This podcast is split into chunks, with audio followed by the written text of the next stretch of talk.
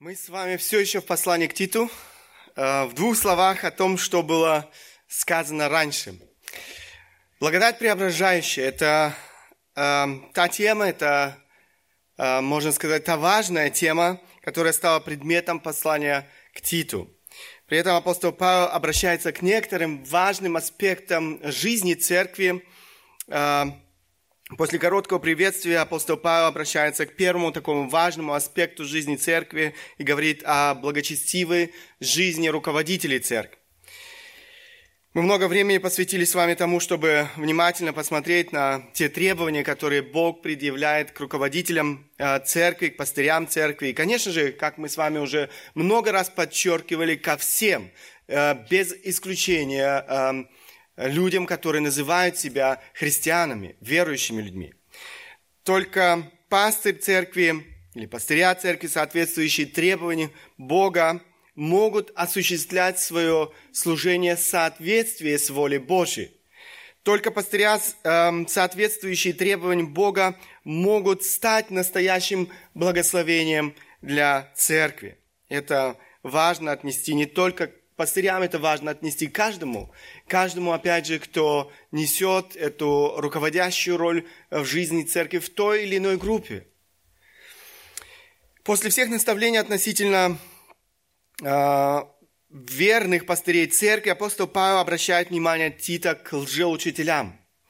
Защита церкви от лжеучителей и их разрушительного влияния – один из важных аспектов служения пастора, каждого пастора, каждого руководителя церкви. Библия очень много говорит об этом важном аспекте служения пастора и огромной, огромной опасности, которая исходит от лжеучителей.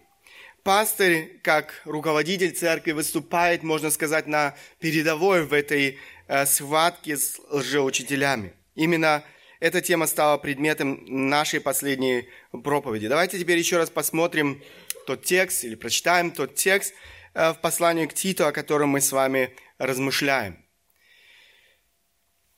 Это э, первое послание к Титу, э, извиняюсь, послание к Титу, первая глава, 10-16 стихи. «Ибо есть много непокорных, пустослов и обманщиков – особенно из обрезанных. Каковым должно заграждать уста, они развращают целые дома, уча, чему не должно, из постыдной корысти. Из них же самих один стихотворец сказал, критяне всегда лжецы, злые звери, утробы, ленивые. Свидетельство это справедливо, по сей причине обличая их строго, дабы они э, были здравы в вере.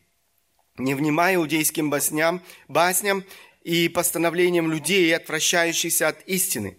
Для чистых все чисто, а для оскверненных и неверных нет ничего чистого, но осквернены и ум их, и совесть. Они говорят, что знают Бога, делами отрекаются, будучи гнусны, непокорны и не способны ни к какому доброму делу. Пастор его битва за чистоту слова. Апостол обращает, эм, апостол Павел обращает внимание своего ученика Тита на реальную э, опасность, которая исходит от лжеучителей. Э, опасность, которую они представляют для жизни всей церкви, для Божьего дела. Э, и мы с вами об этом говорили, реальная опасность лжеучителей. Павел не смотрел на жизнь сквозь розовые очки. Э, он делает все, чтобы подготовить своего ученика и церковь к противостоянию с лжеучителями и защитить церковь от их разрушительного влияния.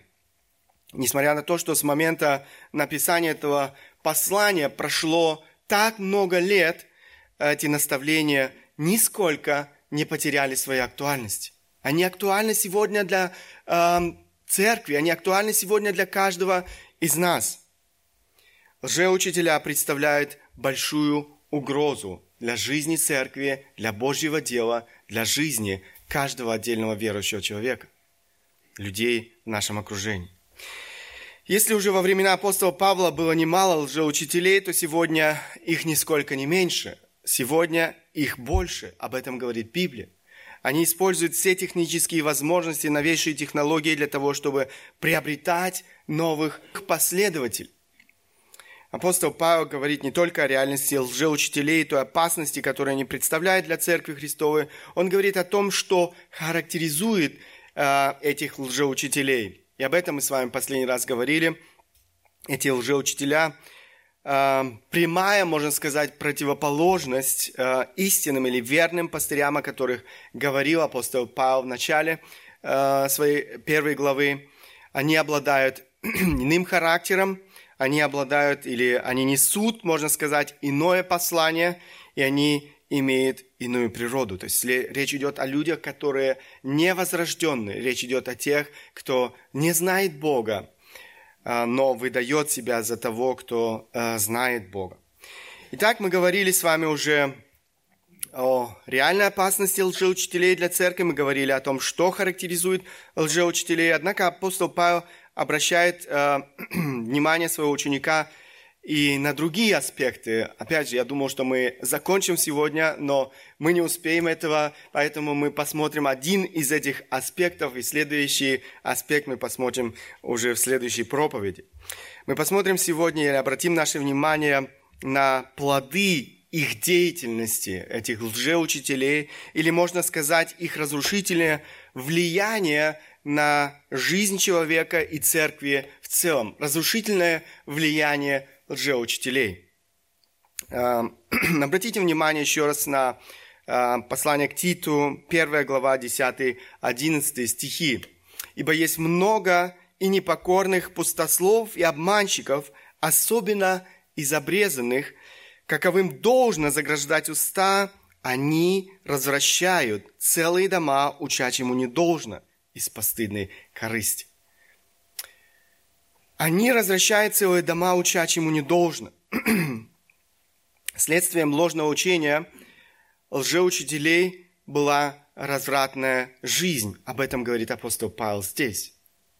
Только истина, только истина имеет силу преображать жизнь человека и вести его к благочестию. Все остальное не имеет в себе силы изменить жизнь человека и вести его к благочестию. Истину вы найдете только в этой книге. Вы не найдете ее в никакой другой книге. Автор одной книги пишет, между истиной и благочестием существует тесная связь. Другими словами, их нельзя разделить.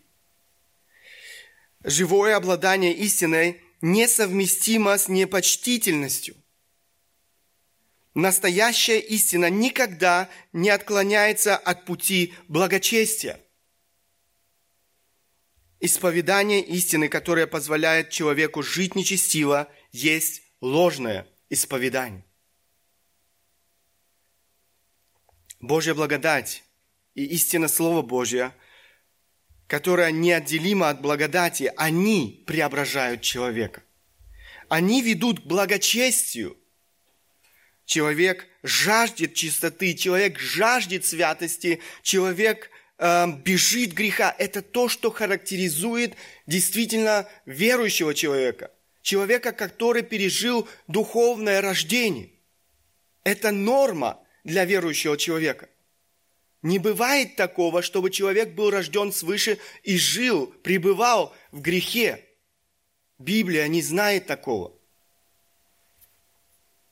С же все обстоит иначе. Те, кто несет ложь, пишет апостол Павел, развращают целые дома.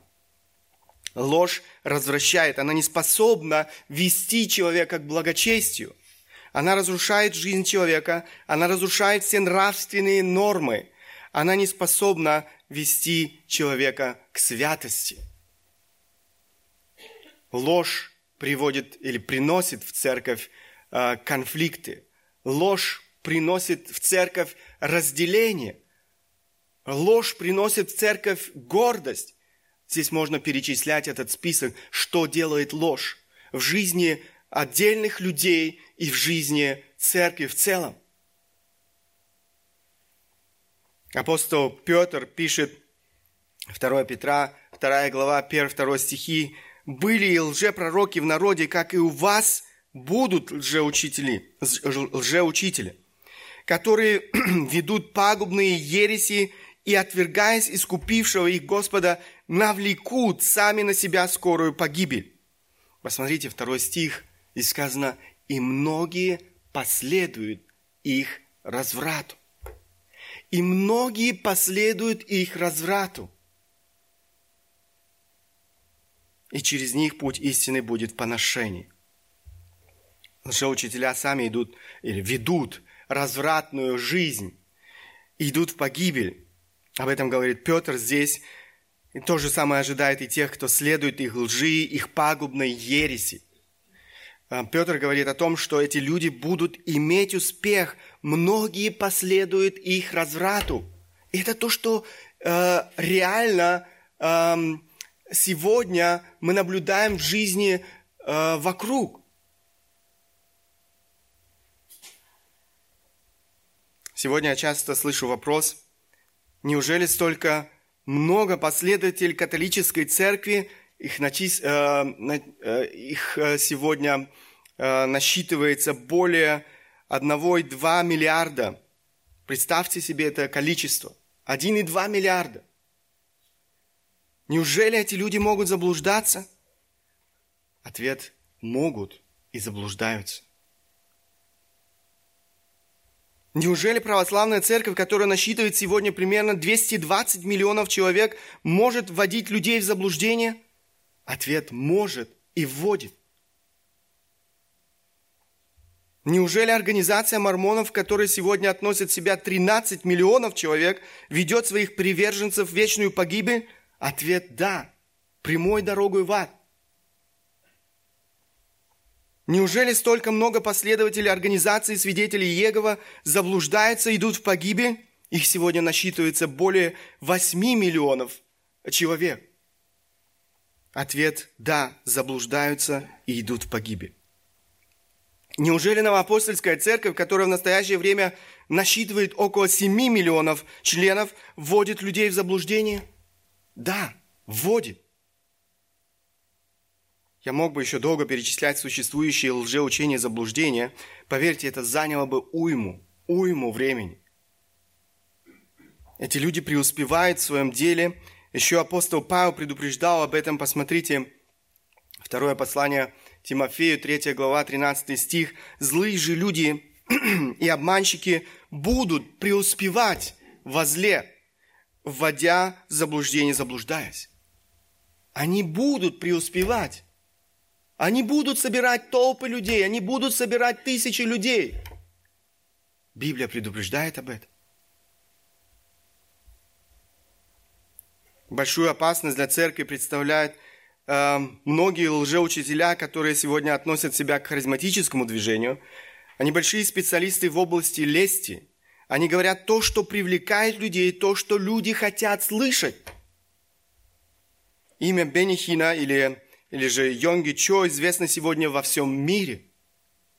Эти лжеучителя используют э, или пользуются большой популярностью сегодня. Среди русскоязычных известны такие имена, как Алексей Ледяев, Сандей Адаладжи, Андрей Шаповалов, Дмитрий Макаренко, Максим Максимов.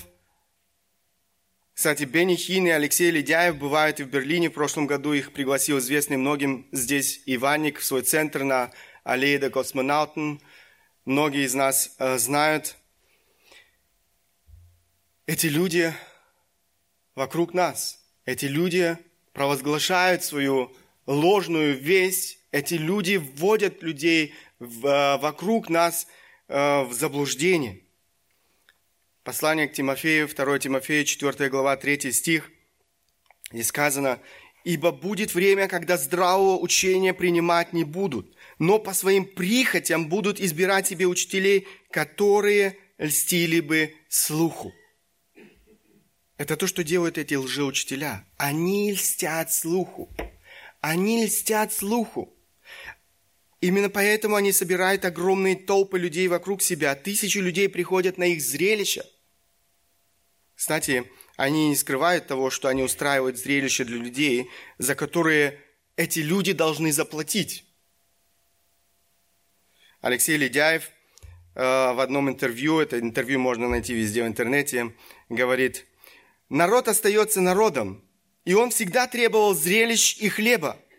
и мы должны обслужить клиента, дать и зрелище, и хлеб. Проповедовать – это накрыв, накрывать стол.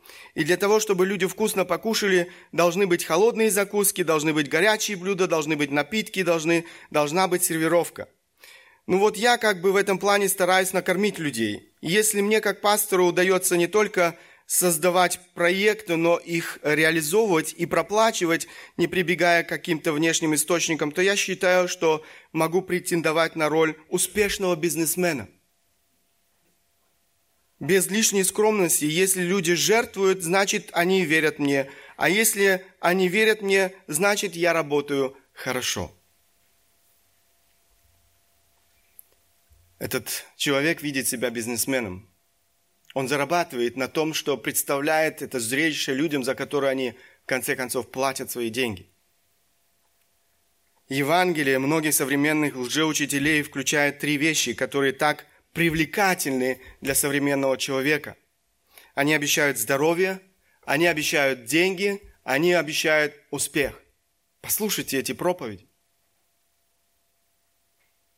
Это то, что они обещают людям, которые приходят, которые собираются толпами на эти стадионы.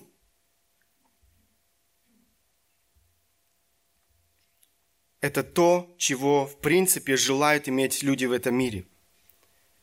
Это самые желанные идолы современного общества и современного человека. В середине января Берлин посетил такой очень известный русскоязычный лжеучитель Владимир Мунтян – он проживает в Украине. Одна русскоязычная газета в Германии пишет, Владимир Мунтян – пастор, основатель и лидер духовного центра Возрождения. Церкви, основанного им движения, распространены по всей планете. На сегодня их э, более 800. Духовный центр Возрождения ежегодно проводит глобальный международный колледж под названием «Гора Моисея», на который съезжаются люди со всего мира – также проводятся масштабные служения в Украине и других странах Европы, в том числе и в Германии. Это, кстати, единственная газета, которая сделала здесь, э, в Германии, хорошую рекламу для этого человека. Э, все остальные или были очень нейтральны, или очень отрицательно э, отзывались о том, что они видели. Один из вопросов, который был задан Владимиру Мунтяну, корреспондентам этой газеты, та, которая написала вот эти, слова, а, они спрашивают его, что происходит на ваших служениях? О каких именно исцелениях идет речь? Послушайте, а, что он ответил на этот вопрос. Самое главное – это то, что на наших служениях происходят чудеса. Люди исцеляются от неизлечимых болезней. Впервые за много лет встают с инвалидных колясок и вообще меняют свою жизнь обретают успех, счастье и благополучие. Также э, рассматриваются насущные проблемы людей. Мы рассказываем, как справляться с ними, как побеждать невзгоды, болезни и как добиваться успеха. Заметьте, что он называет самым главным. Он начинает свое, э, свое предложение «самое главное». Самое главное – это то, что на наше служение происходят чудеса. Самое главное, что люди исцеляют. Самое главное, что э, люди становятся успешными. Самое главное, что люди становятся богатыми. Он приехал в Берлин с, громким, э, с громкими заявлениями об исцелении раковых больных и женщин, страдающих от бесплодия. Парализованным он обещал, что они вновь смогут ходить. Духовный центр Возрождения заплатил за аренду конгресс-холла берлинского отеля около 26 тысяч евро. Это все можно найти в газетах. Эм, и рассчитывал, что на богослужение, на это зрелище, это лучшее, э, лучшее слово, эм, придут э, или примут участие как минимум две с половиной тысячи человек. На самом деле собралось в зале примерно тысячу человек – но и это огромное количество людей, которые съехались э, на это зрелище со всей Германии. Среди них большинство людей, конечно же, были русскоязычными. Шпигель опубликовал короткое интервью с одним из посетителей этого зрелища. Он говорит, э, или э, Шпигель, можно это тоже найти интервью в интернете, это не более чем театральная постановка с использованием известных методов психотренинга, заявляет человек, передвигающийся на костылях. Я пришел сюда инвалидом, инвалидом отсюда и ухожу. Кстати, когда я увидел этого человека, я знал лично этого человека, он живет совсем недалеко отсюда. Эм, этот человек был разочарован. И так уходят тысячи людей разочарованы. На своем сайте э, этот Владимир Мунтян позже э, написал о так называемых исцелениях и чудесах мы сообщим еще или эм, э, сообщим еще позже, эм, потому что все это нужно было еще сфабриковать. Все это еще не было готовым. Этих чудес и не было. Ничего не происходило. Никто не исцелялся. Это ложь.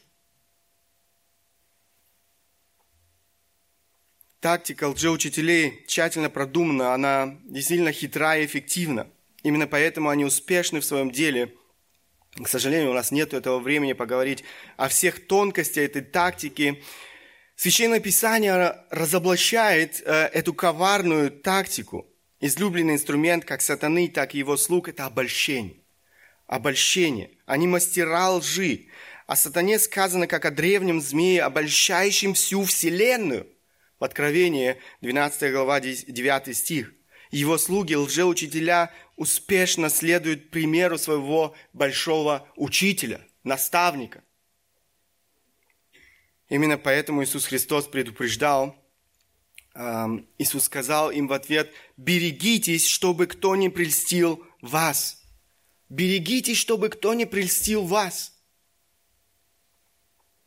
Берегитесь, значит, всегда быть на чеку. Это значит быть внимательными к тому, что формирует мое мышление. Какие люди оказывают на меня влияние. Лжеучителя пытаются обольщать тех, кто еще не утвержден в истине Слова Божьего. Для них это легкая жертва.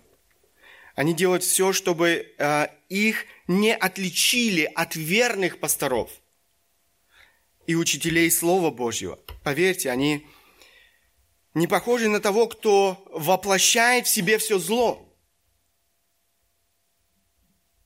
Они большие специалисты маскироваться. Иисус говорил, помните, мы с вами тоже уже читали этот стих, э, Евангелие от Матфея, 7 глава, 15 стих. «Берегитесь лжепророков, которые приходят к вам в овечьей одежде, а внутри суть волки хищные». Или же апостол Павел во втором послании к Коринфянам пишет эм, тоже подобные, эм, или выражает подобную же мысль. Ибо таковые лжеапостолы, лукавые делатели, принимают вид апостолов Христовых. Посмотрите, они принимают вид апостолов Христовых. И неудивительно, потому что сам сатана принимает вид ангела света. А потому невеликое дело, если и служители его принимают вид служителей правды. Они принимают вид служителей правды. Они делают все для того, чтобы не отличиться от истинных служителей, от истинных э, проповедников. Но конец их будет по делам их. Лжеучителя не показывают своей волчьей хищной природы. Они тщательно прячутся в овечьи э, одежде, не показывая своих зубов и когтей. Они не говорят, ребята, мы пришли, чтобы разорвать вашу церковь на куски. Они не говорят, ребята, мы здесь, чтобы развратить вас и привести вас в ад. Они не таким образом приходят в церковь. Наоборот, они делают все, чтобы остаться незамеченным. Это значит, они мало чем отличаются от нас – они демонстрируют смирение и богобоязненность, однако все это лишь фасад. Это ложное смирение и ложная богобоязненность. Они живут двойными стандартами, их жизнь характеризует лицемерие. Они используют тот же язык, они тоже обращаются к Библии, они цитируют стихи из Библии, они говорят о Боге и говорят о Сыне Божьем. Они призывают опираться на Библию, но при этом совершенно искажают Слово Божье. Они проповедуют Евангелие, однако их Евангелие – это не Евангелие Иисуса Христа. Это, возможно, Евангелие благополучия, возможно, Евангелие самоудовлетворения, Евангелие вседозволенности и так далее. Но не Евангелие Иисуса Христа. Христос – это не Христос Священного Писания, который был распят за наши грехи и воскрес на третий день. Они представляют Христа совершенно иным. Один пример я вам уже приводил.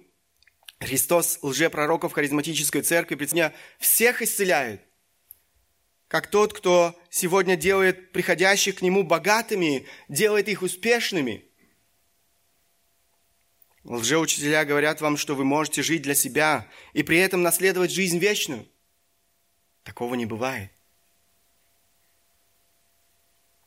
Они говорят вам о том, что ведут вас в вечность с Богом, однако всякого следующего их учению ожидают вечные муки в аду.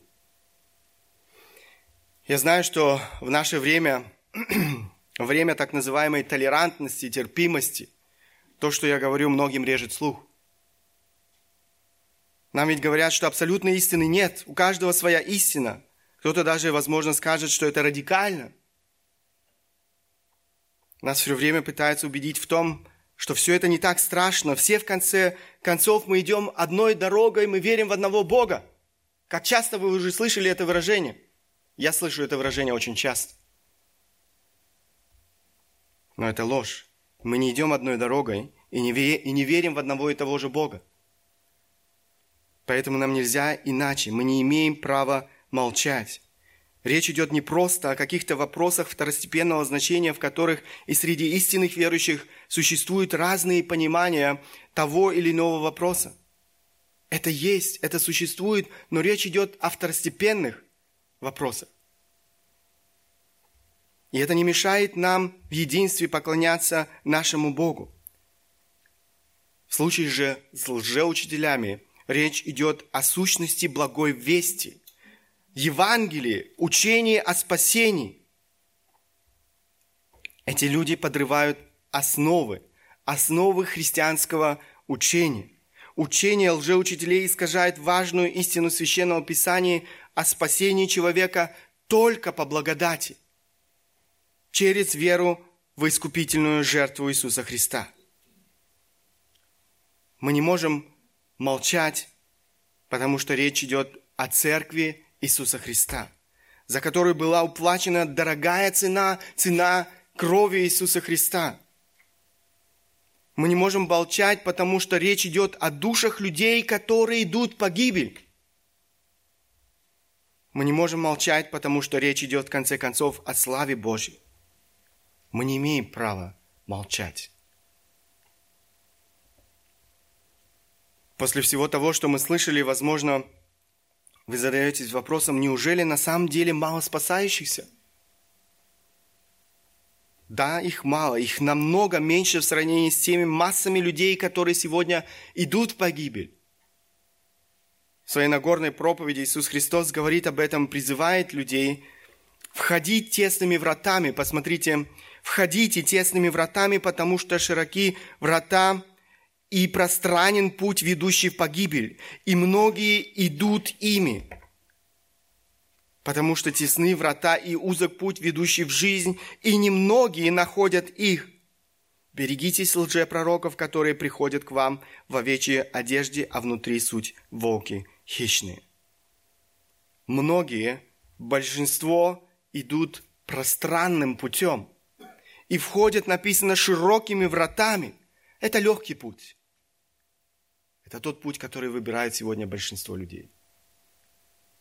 Но это путь в погибель. Узкий путь – это тяжелый путь. Узкий путь и тесные врата ведут в жизнь вечный, вечную. Многие, немногие находят их. Затем мы читаем уже знакомые нам предупреждения о лжеучителях.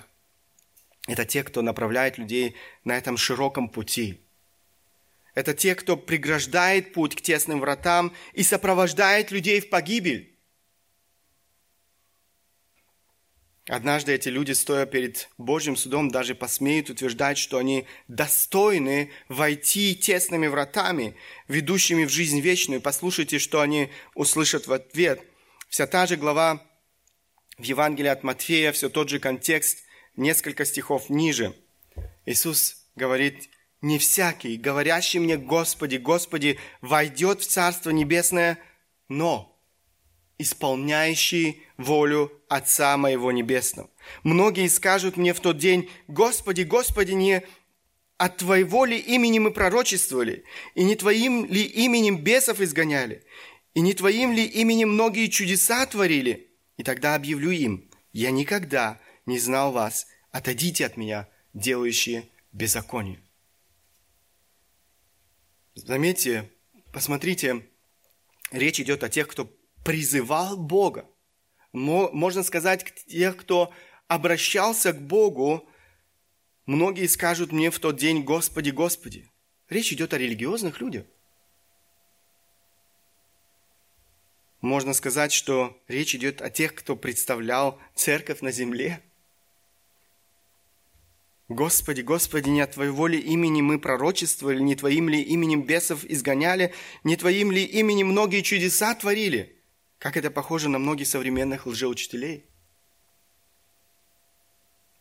Ответ Иисуса Христа очень ясен, предельно ясен. Посмотрите, он говорит, «Не всякий, говорящий мне, Господи, Господи, войдет в Царство Небесное, но исполняющий волю Отца Моего Небесного». Знаете, а, можно задаться здесь вопросом, кто может исполнять волю Отца Небесного? Только верующий человек. Только верующий человек может исполнить волю Отца Небесного. Человек не способен жить согласно воле Божьей, не способен исполнять волю Божью. Речь, о люди, речь идет о людях, которые познали Бога, которые были возрождены свыше – эти люди никогда не были верующими. Участь лжеучителей и всех их последователей – вечные муки ада. И Христос предупреждает об этом. Мы не имеем права молчать. Пока мы молчим и бездействуем, лжеучителя, движимые желанием наживы, обольщают людей вокруг нас – Пока мы заняты собой, своими эгоистичными желаниями, они утверждают их во лжи и направляют их широким путем в погибель. Мы не имеем права молчать. Каждому из нас, во-первых, необходимо самому утверждаться в истине. Чтобы не стать жертвой лжеучителей.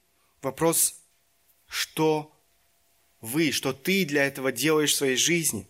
Сколько времени ты проводишь с этой книгой, с Библией в руках. Как глубоко ты изучаешь эту книгу.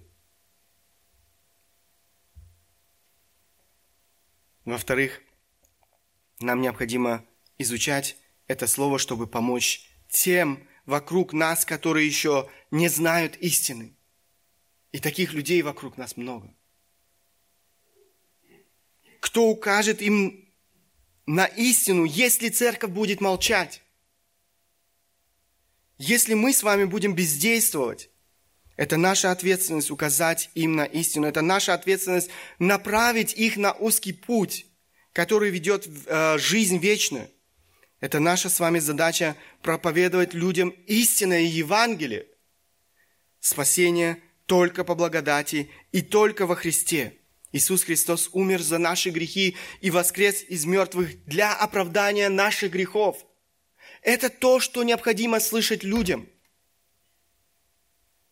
Конечно, наша проповедь должна подтверждаться нашей жизнью.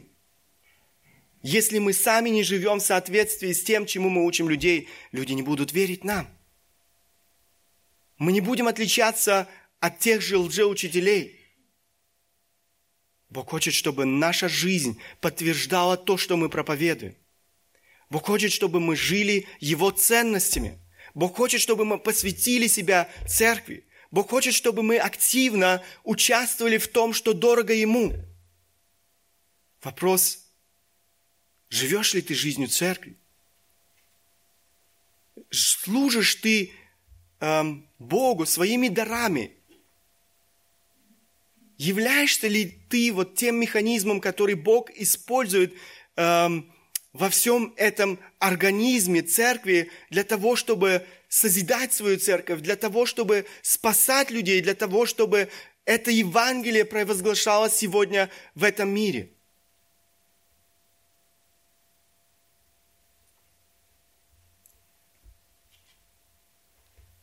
Я уверен, что среди нас есть те, кто еще не имеет мира с Богом и идет этим широким путем.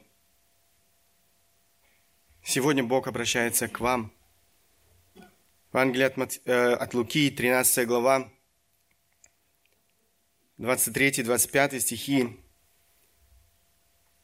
Иисус говорит, подвязайтесь войти сквозь тесные врата. Ибо, сказываю вам, многие поищут войти и не возмогут. Когда хозяин дома встанет и затворит двери, тогда вы, стоя вне, станете стучать в двери и говорить, «Господи, Господи, отвори нам!» Но он скажет вам в ответ, «Не знаю вас. Откуда вы?» Сегодня день благодати, сегодня ты должен приложить все усилия для того, чтобы привести свои отношения с Богом в порядок. Ищи Бога, покайся и веруй в Иисуса Христа, избери этот узкий путь, который предлагает тебе Бог. Избери узкий путь и тесные врата, которые ведут в жизнь вечную. Настанет день, когда будет поздно. Многие поищут войти, написано, сказано здесь, и не возмогут. Когда хозяин дома встанет и затворит двери, тогда вы, стоя вне, станете стучать в двери и говорить, «Господи, Господи, отвори нам!» Но он скажет вам в ответ, «Не знаю вас. Откуда вы?» Сегодня время благодати. Сегодня Бог дает эту возможность примириться с Ним и посвятить свою жизнь Богу. Следовать этим путем, который ведет вечную жизнь. Следовать этим узким путем сквозь узкие врата. Это я желаю каждому, кто сегодня еще не обрел эту благодать, не знает живого Бога. Примиритесь с Богом. Аминь. Станем по возможности, я хотел бы обратиться к Богу в молитве.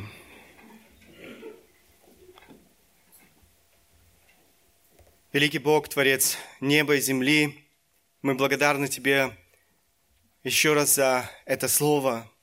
Вы действенно. Благодарны Тебе, Господь, за то, что Ты открываешь нам этот путь, ведущий в жизнь вечную.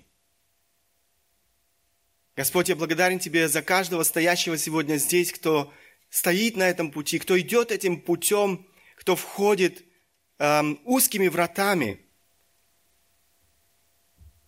Я благодарю Тебя, Господь, за то, что Ты по своей благодати вырвал нас из этого рабства греха.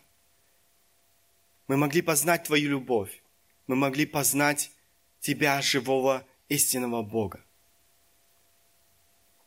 Господь, я прошу Тебя, чтобы Ты помог каждому из нас действительно ценить все то, что мы обрели в Тебе.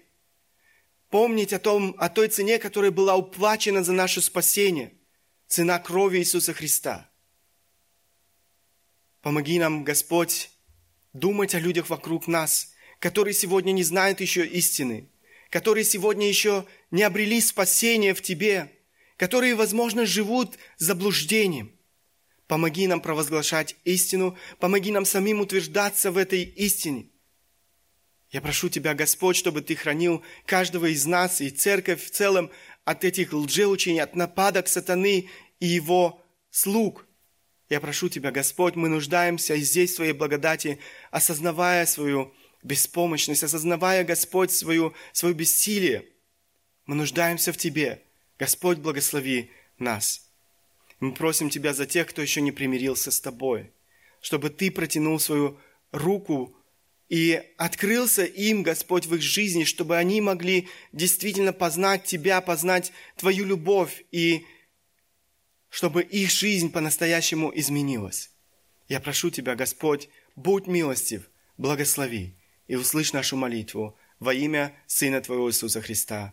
Аминь.